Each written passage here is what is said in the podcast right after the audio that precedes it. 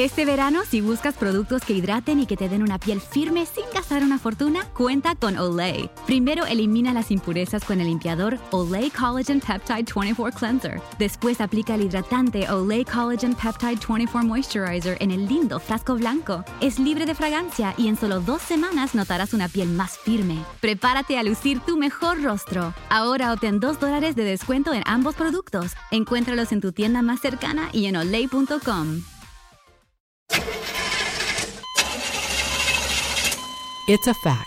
All cars will eventually break down. If you have CarShield, you can protect yourself from the high cost of auto repairs. And they're America's number one auto protection company. Your transmission, engine, and car's computer system are all covered. Get the ultimate vehicle service protection. Call CarShield now at 800 440 5931. That's 800 440 5931. El estar jugando continuamente con cosas que son cuestionables revela una falta de dominio propio y es potencial para el quedar descalificado. Usted coquetea con el estilo de vida antiguo y usted va a ser rebelde. La descalificación es potencial.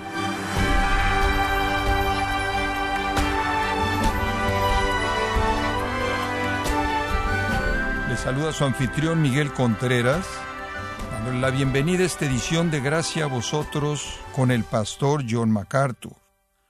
Tal vez escuchado el dicho, un gran poder conlleva una gran responsabilidad, dado que todos los cristianos disfrutan del poder liberador de Cristo en sus vidas.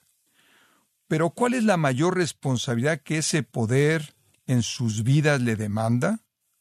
Hoy, John MacArthur nos enseña cómo usar responsablemente esa libertad que los creyentes tenemos en Cristo para poder servir a otros. En la serie Trampas de la vida cristiana, en gracia a vosotros. Como le mencioné la última vez, la clave de los primeros 13 versículos de 1 Corintios 10 es el versículo 12. El versículo 12 es el punto de todo aquello a lo que apuntan los otros versículos. Así que el que piense estar firme, mire que no caiga. El peligro de la confianza excesiva. Cuando usted piensa que está firme, usted es lo más vulnerable para una caída. Esa es la idea que Pablo está tratando aquí en estos 13 versículos, este primer párrafo del capítulo 10. Él cambia un poco en el próximo párrafo, comenzando en el versículo 14, y entra otro, pero para este es el tema del peligro de la confianza excesiva. Ahora, estos no son temas aislados, conforme vienen en párrafos y libros, pero se integran muy bien, sin embargo, cada uno tiene una identidad propia. Ahora, el principio del versículo 12 es muy repetido en toda la Biblia. La soberbia viene antes de la caída, como vimos la última vez, los proverbios nos dicen, y entonces necesitamos entender de qué trata el pasaje. Esta explicación en los capítulos 8, 9 y 10 es una explicación de la libertad cristiana. Y este punto es muy importante en el área de la libertad cristiana.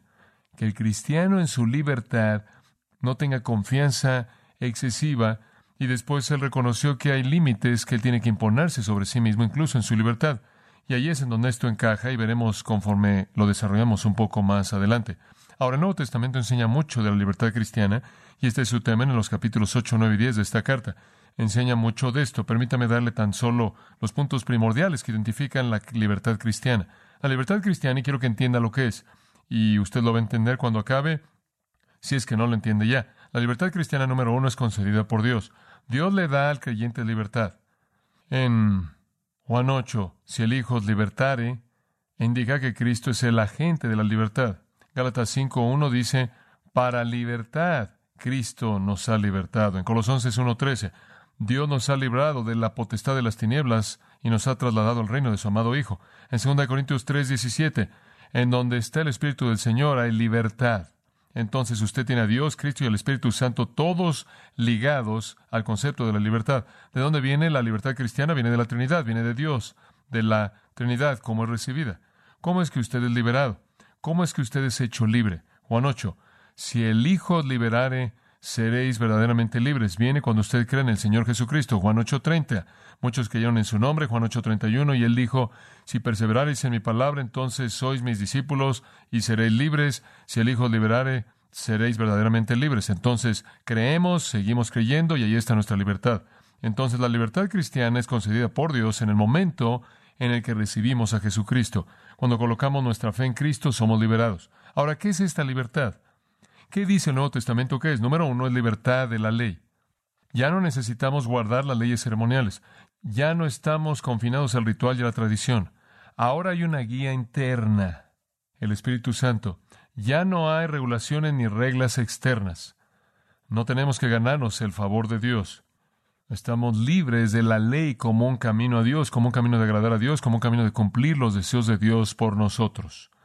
Y por eso quiero decir la ley ceremonial. En segundo lugar, nuestra libertad es libertad de la maldición. La gente que rompe la ley está bajo maldición. Dios dice somos libres de eso porque Cristo ha pagado la maldición, ¿verdad? Maldito es todo aquel que cuelgue en un árbol, en un madero. Galatas 3 dice, y Cristo fue maldecido por nosotros. Él se volvió una maldición por nosotros para que no fuéramos maldecidos o condenados o juzgados.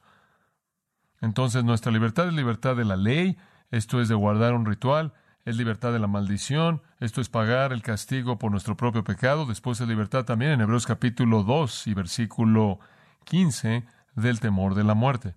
Somos liberados del temor de la muerte. Dice en Hebreos 2.15, y liberar a aquellos que mediante el temor a la muerte toda su vida estaban sujetos a servidumbre.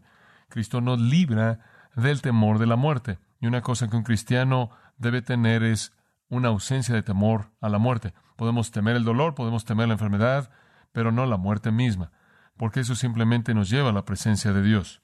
Otra cosa que la Biblia dice de nuestra libertad está en Romanos 6.7, dice que somos libres del pecado.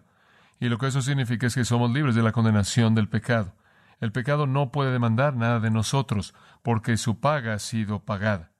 También nos dice en el Nuevo Testamento, en 1 Corintios 9, 19, que somos libres de todos los hombres. Y lo que Pablo quiere decir es libre de las reglas y tradiciones de los hombres, libres de reglas religiosas hechas por los hombres. Y en Gálatas 4.3 y Colosenses 2.20 dice que somos libres de ordenanzas judías. Entonces, ¿qué es nuestra libertad? Es libertad de la ley. Agradar a Dios por medios externos es libertad de la maldición, tener que pagar la maldición terrible de Dios por nuestro pecado, porque ya ha sido pagada. Libertad del temor de la muerte, libertad de lo que el pecado nos puede hacer, libertad de las regulaciones humanas de la religión y libertad de las ordenanzas judías. Somos libres de todas esas áreas. Y Pablo lo llama la libertad gloriosa de los hijos de Dios. Ahora otra cosa de esto no solo viene de Dios, y se lo definí, pero otra cosa acerca de nuestra libertad le pertenece a todos los cristianos. No hay algunos cristianos más libres que otros. En Gálatas capítulo 5, en el versículo 13, Pablo dice, porque hermanos, a libertad habéis sido llamados. Todos los cristianos son llamados con miras a la libertad, llamados con miras hacia la libertad. Ahora otro pensamiento de lo que el Nuevo Testamento enseña es que nuestra libertad se nos dice que nos aferremos a ella. Disfrute su libertad, aférrese a ella, no la entregue. No deje que nadie lo circunscriba al ritual externo. No deje que nadie sustituya el ritual por la realidad. No deje que nadie lo arrastre a foros. Usted aférrese a su libertad y disfrute de su libertad. Dice usted, hombre, esas son buenas noticias. Es correcto. Dice usted, ¿de dónde sacaste eso en la Biblia? Gálatas 5.1. Permaneced firmes, dice, por libertad Cristo nos ha liberado, por lo tanto estad firmes y no os enredéis de nuevo con el yugo de la esclavitud. Manténgase dentro de su libertad, disfrute de su libertad. Galatas 2.4 es una buena ilustración de esto. Pablo siempre estaba siendo amenazado por los judaizantes que querían que guardara la ley, que se circuncidara y circuncidara a todos los gentiles y hacer que los gentiles guardaran las ceremonias de Moisés. Entonces en Gálatas 2.4, y eso debido a hermanos falsos, que de manera secreta entraron para espiar nuestra libertad que tenemos en Cristo Jesús para que nos metieran en esclavitud. Aquí vinieron los judaizantes, estaban viendo a los cristianos gentiles y estaban espiando su libertad. Lo que eso realmente significa es que estaban buscando puntos débiles en la postura del enemigo como como exploradores, usted sabe, estaban tratando de encontrar en dónde estaban abusando la libertad o dónde estaba operando la libertad para que pudieran forzarlos de regreso a la esclavitud. Pero versículo 5, a quien dimos lugar por sujeción, no, ni por una hora, no les dejamos quitar nuestra libertad. Hombre, fuimos libres del ceremonialismo y no vamos a sujetarnos a eso. Ni por una hora hicimos eso. ¿Por qué, Pablo? Para que la verdad del Evangelio continúe con ustedes. Escuche, si usted entrega su libertad todo el tiempo, es innecesario entregar su libertad al ritual y a la forma y a la ceremonia y a la tradición. La gente va a confundir eso con la verdad del Evangelio. Si usted identifica su cristianismo por todas las cosas que usted no hace, entonces la gente va a pensar que eso es el cristianismo. aférrese a su libertad. Dice usted, pero espera un minuto. Cuando el apóstol Pablo fue a Jerusalén y le dijeron que hiciera un voto judío, lo hizo. ¿Cómo es posible que en un lugar, en un punto, quiere guardar la ceremonia de Moisés y en otro no? Esa es una pregunta propia. Permítame darle la respuesta. Él solo cedió su libertad cuando era necesario para alcanzar a la gente con la que estaba tratando. Escuche, cuando los judaizantes trataron de presionar a Pablo para que circuncidara a los gentiles, él dice, olvídalo. Los gentiles ni siquiera creen en la circuncisión. Ese no es un problema para ellos. Pero cuando tuvo que ver con trabajar con los judíos, si la circuncisión iba a hacer que Timoteo fuera pudiera estar mejor capacitado para trabajar con los judíos, él circuncidaría a Timoteo. ¿Ve usted cuál es el punto? Nunca entregue su libertad de manera innecesaria. La gente va a confundir el Evangelio con lo que usted hace o no hace. Pero usted va a hacer un lado su libertad cuando está en una sociedad en la que ofendería a alguien. Esa es la diferencia. Una cosa es ser un judío para los judíos, otra cosa es convertir a los gentiles en judíos. Pablo dice, ni por un minuto. Entonces su libertad viene de Dios, es recibida al Evangelio, es definida como libertad de la ley, la maldición y todas esas cosas que mencioné. Le pertenece a todos los cristianos, debe aferrarse a ella. Y un punto más, y es el punto que nos lleva a 1 Corintios 10, no la debe abusar, no debe abusar de ella. Simplemente porque se está aferrando a ella y simplemente porque la tiene, no puede abusar de ella. Ahora, Aquí está la tensión. Por un lado, como puede ver, se está aferrando. Me estoy aferrando a mi libertad. Es correcto, este es mi derecho. Por otro lado, usted no debe ofender a nadie. Usted no debe abusar de su libertad. Ahora hay dos maneras en las que usted abusa de su libertad. Le voy a dar estas dos. Ya cubrimos una, estamos cubriendo otra. Aquí están. Hay dos maneras en las que usted abusa de su libertad. Número uno, al hacer cosas que ofenden a otras personas. Al hacer cosas que ofenden a otras personas. Y eso va a variar de sociedad a sociedad, de año a año, de edad, de época a época. Pablo dice, mira, si estoy entre judíos, sí, Voy a guardar algunas de las ceremonias mosaicas, quiero alcanzarlos, pero si estoy entre los gentiles, hombre, no voy a hacer que todos guarden leyes judías que ni siquiera entienden. Eso sería simplemente rendir mi libertad de manera innecesaria y confundirlos. Entonces él dice en el capítulo 9, él entró a detalle. Una manera de abusar su libertad es hacer cosas que ofenden a otros. Dice usted, estoy libre en Cristo, hombre, puedo hacer lo que quiero, voy a salir y hacer lo que quiero, no me importa lo que nadie piense. Estaba hablando con misioneros que recientemente estuvieron en Europa estuvieron en una pequeña aldea, un área pequeña, y las mujeres ahí no se rasuraban sus piernas. Simplemente eso es verdad en muchos lugares en este mundo, pero en este lugar en particular no lo hacían. Un, solo un tipo de mujer se rasuraba las piernas y esa era una prostituta, esa era la costumbre. Y cuando las mujeres misioneras llegaron con sus piernas rasuradas, causaron muchos problemas porque la gente no entendía eso y tuvieron que ceder su libertad en ese punto porque no querían ofender debido a la identificación. Ahora ese es el principio número uno. Usted está abusando de su libertad cuando usted de manera innecesaria está dañando a alguien más cuando usted podría rendirla. Principio número dos. La segunda manera en la que usted abusa de su libertad es al hacer cosas que podrían descalificarle usted del servicio. En otras palabras, cuando usted lleva su libertad a su límite y usted está al borde. Pienso en el niño pequeño que se subió a la litera en una noche, a la mitad de la noche, hubo un golpe tremendo y él se cayó y se pegó en el suelo fuerte. Y su padre llegó corriendo y él estaba llorando en el piso y él dijo, qué bueno, ¿qué pasó? ¿Cómo llegaste a hacer eso? Él dice, creo que me quedé dormido demasiado cerca de la orilla cuando entré. ¿Sabe una cosa? Creo que hay muchos cristianos que se quedan dormidos demasiado cerca cuando entraron y siempre están coqueteando en el borde. Tienen su libertad, están llevando su libertad hasta el borde. Pablo dice, hay dos peligros en el abuso de la libertad. Uno, que ofenda usted a alguien más. Dos, que se coloque en una posición de ser tentado a caer en pecado y quedar descalificado del servicio. Estas dos cosas constituyen el capítulo 9 y 10 de 1 Corintios. El primer punto de ofender a otro está en el capítulo 9. El segundo punto de meterse en problemas está en el capítulo 10. Y él usa en el capítulo 10, versículos 1 al 13, una ilustración de Israel para presentar su punto. Israel se quedó dormido demasiado cercano al punto en el que entraron y se metieron en muchos problemas. Esta es una ilustración poderosa. En cierta manera sale de los versículos 24 al 27 del capítulo 9. Obsérvela. Pablo dice en el 24, todos estamos en una carrera, potencialmente podemos recibir el premio, entonces corren para ganar. Ahora, ¿cuál es el premio? Ganar a personas para Cristo. Ser un ganador de almas, ser alguien que es usado por Dios para ganar a personas a Cristo. Y él dice, si vas a hacer eso, vas a tener que, versículo 25, ejercer dominio propio. Entonces él dice, así corro, versículo 26, y controlo mi cuerpo y lo pongo en servidumbre, no sea que habiendo sido heraldo para otros sea descalificado. Ahora Pablo dice, miren, la vida cristiana es como una carrera. Todos somos cristianos, estamos en la carrera, pero algunos de nosotros podríamos ser descalificados. No significa su salvación, no, no. Significa ser descalificado de ser útil. Él está hablando de servicio, de ganar a personas para Cristo, alcanzar a gente. Y él dice, para que yo realmente alcance a la gente, tengo que someter mi cuerpo, tengo que ejercer dominio propio. No puedo dejar nada más que mi cuerpo haga lo que quiere. Tengo que ser cuidadoso con mis libertades, tengo que ser cuidadoso con lo que me permito hacer o voy a terminar en el borde, voy a ser tentado y voy a quedar descalificado y voy a estar fuera del servicio. Y con ese concepto él entra a los versículos 1 al 13 del capítulo 10. Y él dice, esto es exactamente lo que le pasó a Israel. Debido a que no limitaron su libertad, debido a que realmente no controlaron sus cuerpos, realmente no ejercieron dominio propio, perdieron. Dos millones de ellos, según John Davis, dos millones de ellos probablemente es el número que murió en el desierto con sus cadáveres ahí por todo el desierto.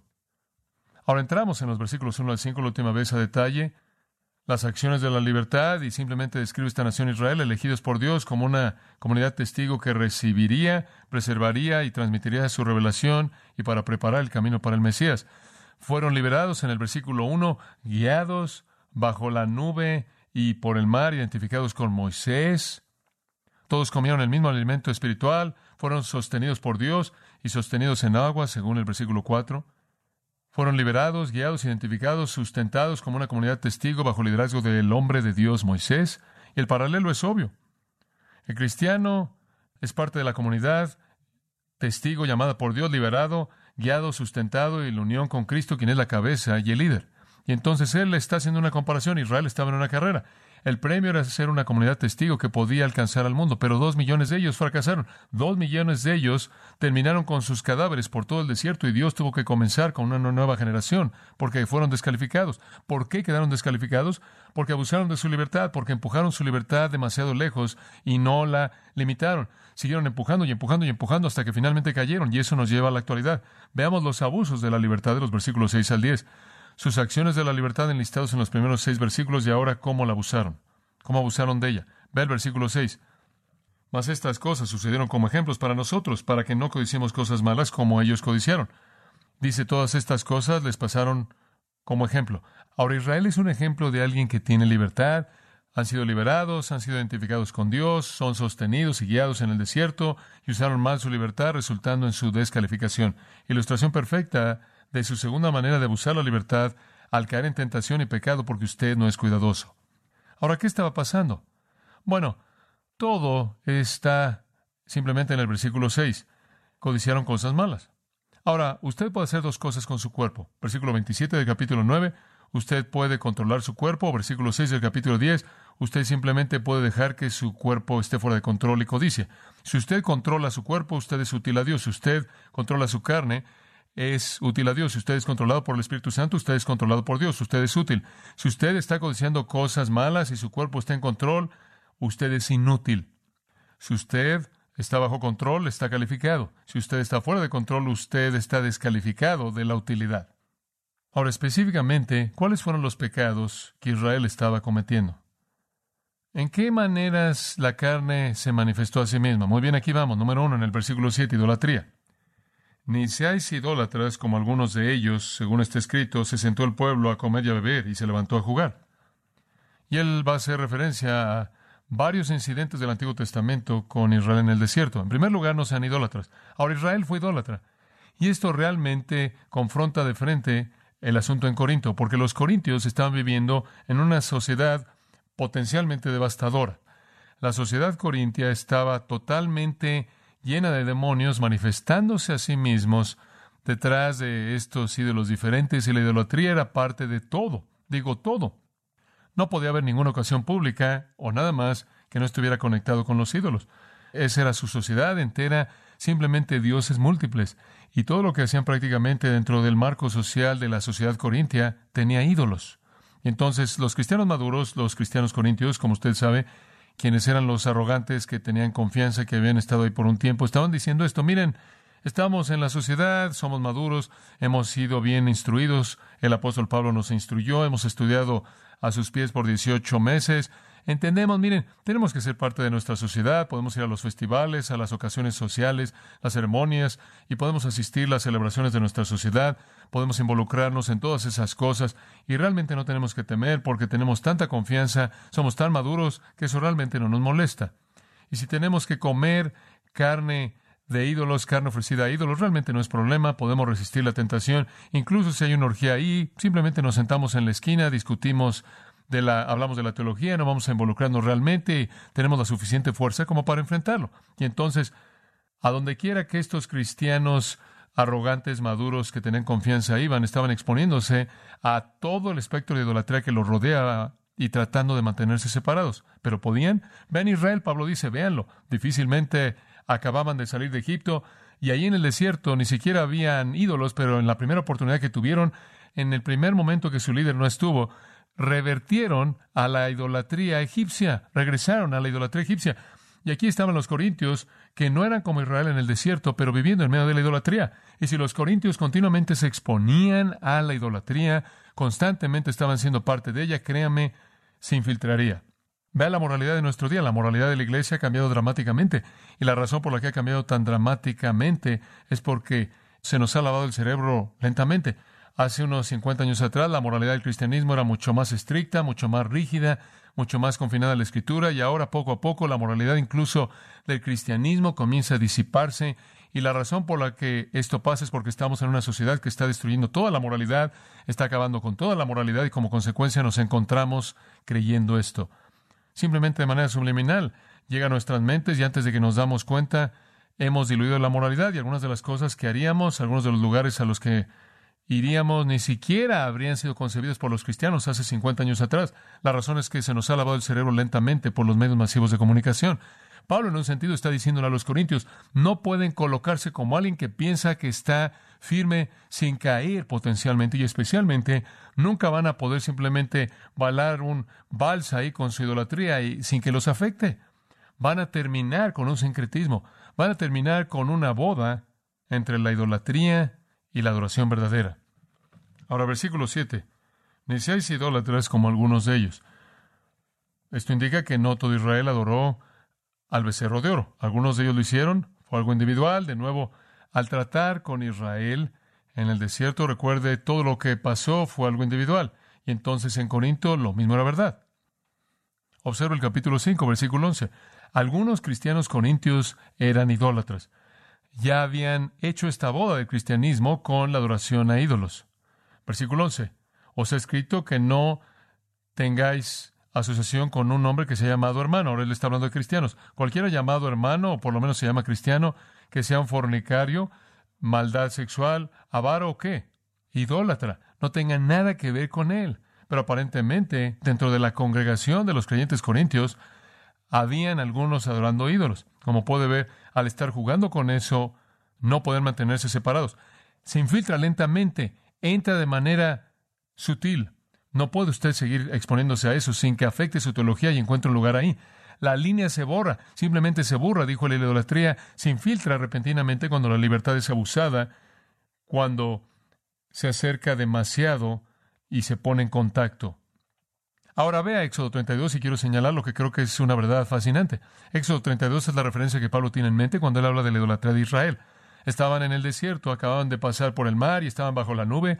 Se les dio provisión por parte de Dios y allí en el desierto Moisés subió al monte Sinaí para recibir la ley, mientras que él está ahí arriba, el pueblo entra en algo de idolatría. Pero piensen en algo aquí que quiero señalarle. Cuando el pueblo vio que Moisés se retrasó para descender del monte, el pueblo se congregó para Aarón y le dijo, Adelante, Aarón, hazlo, haz algo, lo que sea.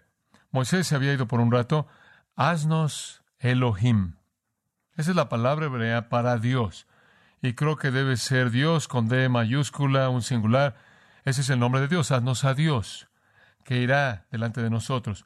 Porque en cuanto a este Moisés, el hombre que nos sacó de la tierra de Egipto, no sabemos qué ha sido de él. No hemos visto a Moisés en mucho tiempo, no sabemos dónde está, pero debido a que Él no está aquí para representar a Dios, hagamos otra representación de Dios, haznos Dios. Dice usted, John, ¿por qué están hablando de Dios, el Dios verdadero? ¿Cómo podrían hacer esto? Permítame mostrarle por qué.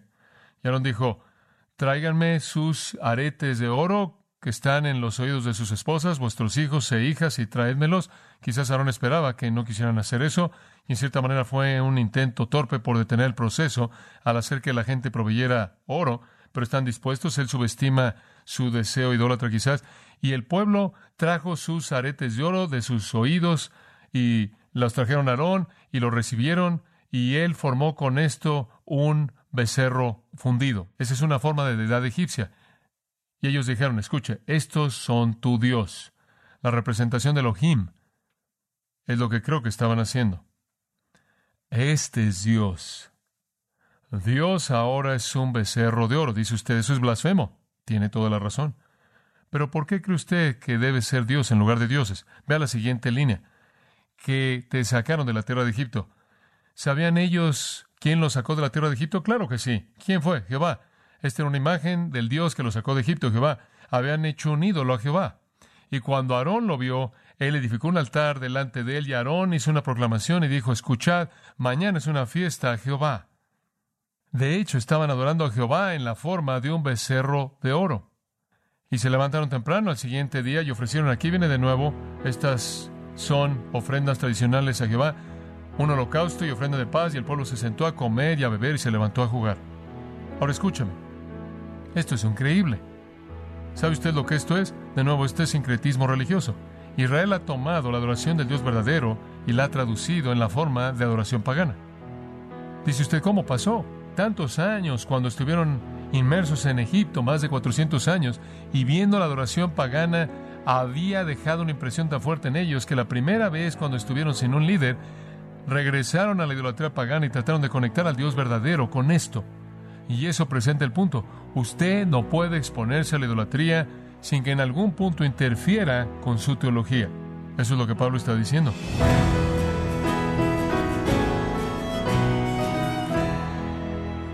John MacArthur nos invitó a ser cuidadosos de no ofender a otros creyentes conforme hacemos uso de nuestras libertades cristianas.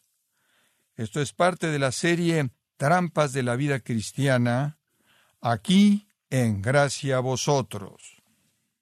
Y quiero recordarle, estimado oyente, que tenemos a su disposición el libro Piense conforme a la Biblia, en donde John MacArthur y otros maestros le muestran que las escrituras son la fuente más importante que informa, delinea y nos hace ver con claridad o tener la visión de Dios y el mundo creado por Él.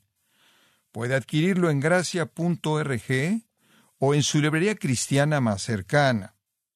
También puede descargar todos los sermones de esta serie Trampas de la Libertad Cristiana, así como todos aquellos que he escuchado en días, semanas o meses anteriores, recordándole que puede leer artículos relevantes en nuestra sección de blog, ambos, en gracia.org.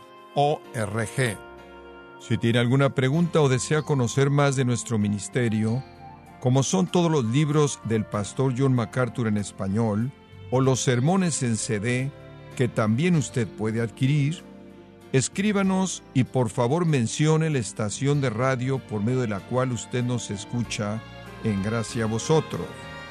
Es importante conocer no solo el país y ciudad de donde usted nos escucha, sino también la radio. Para quienes contactan nuestro ministerio por primera vez, pueden solicitar una copia del mensaje de promoción sin costo alguno, un mensaje por oyente únicamente.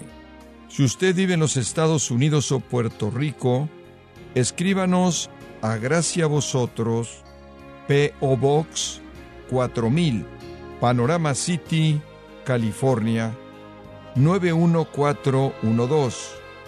O puede escribirnos a través del siguiente correo electrónico radio arroba gracia.org. En nombre del pastor John MacArthur, de nuestra asistente administrativa Jessica Fonseca, así como del personal, queremos darle las gracias invitándole para que nos acompañe en la próxima edición y juntos continuar desatando la verdad de Dios un versículo a la vez, en gracia a vosotros.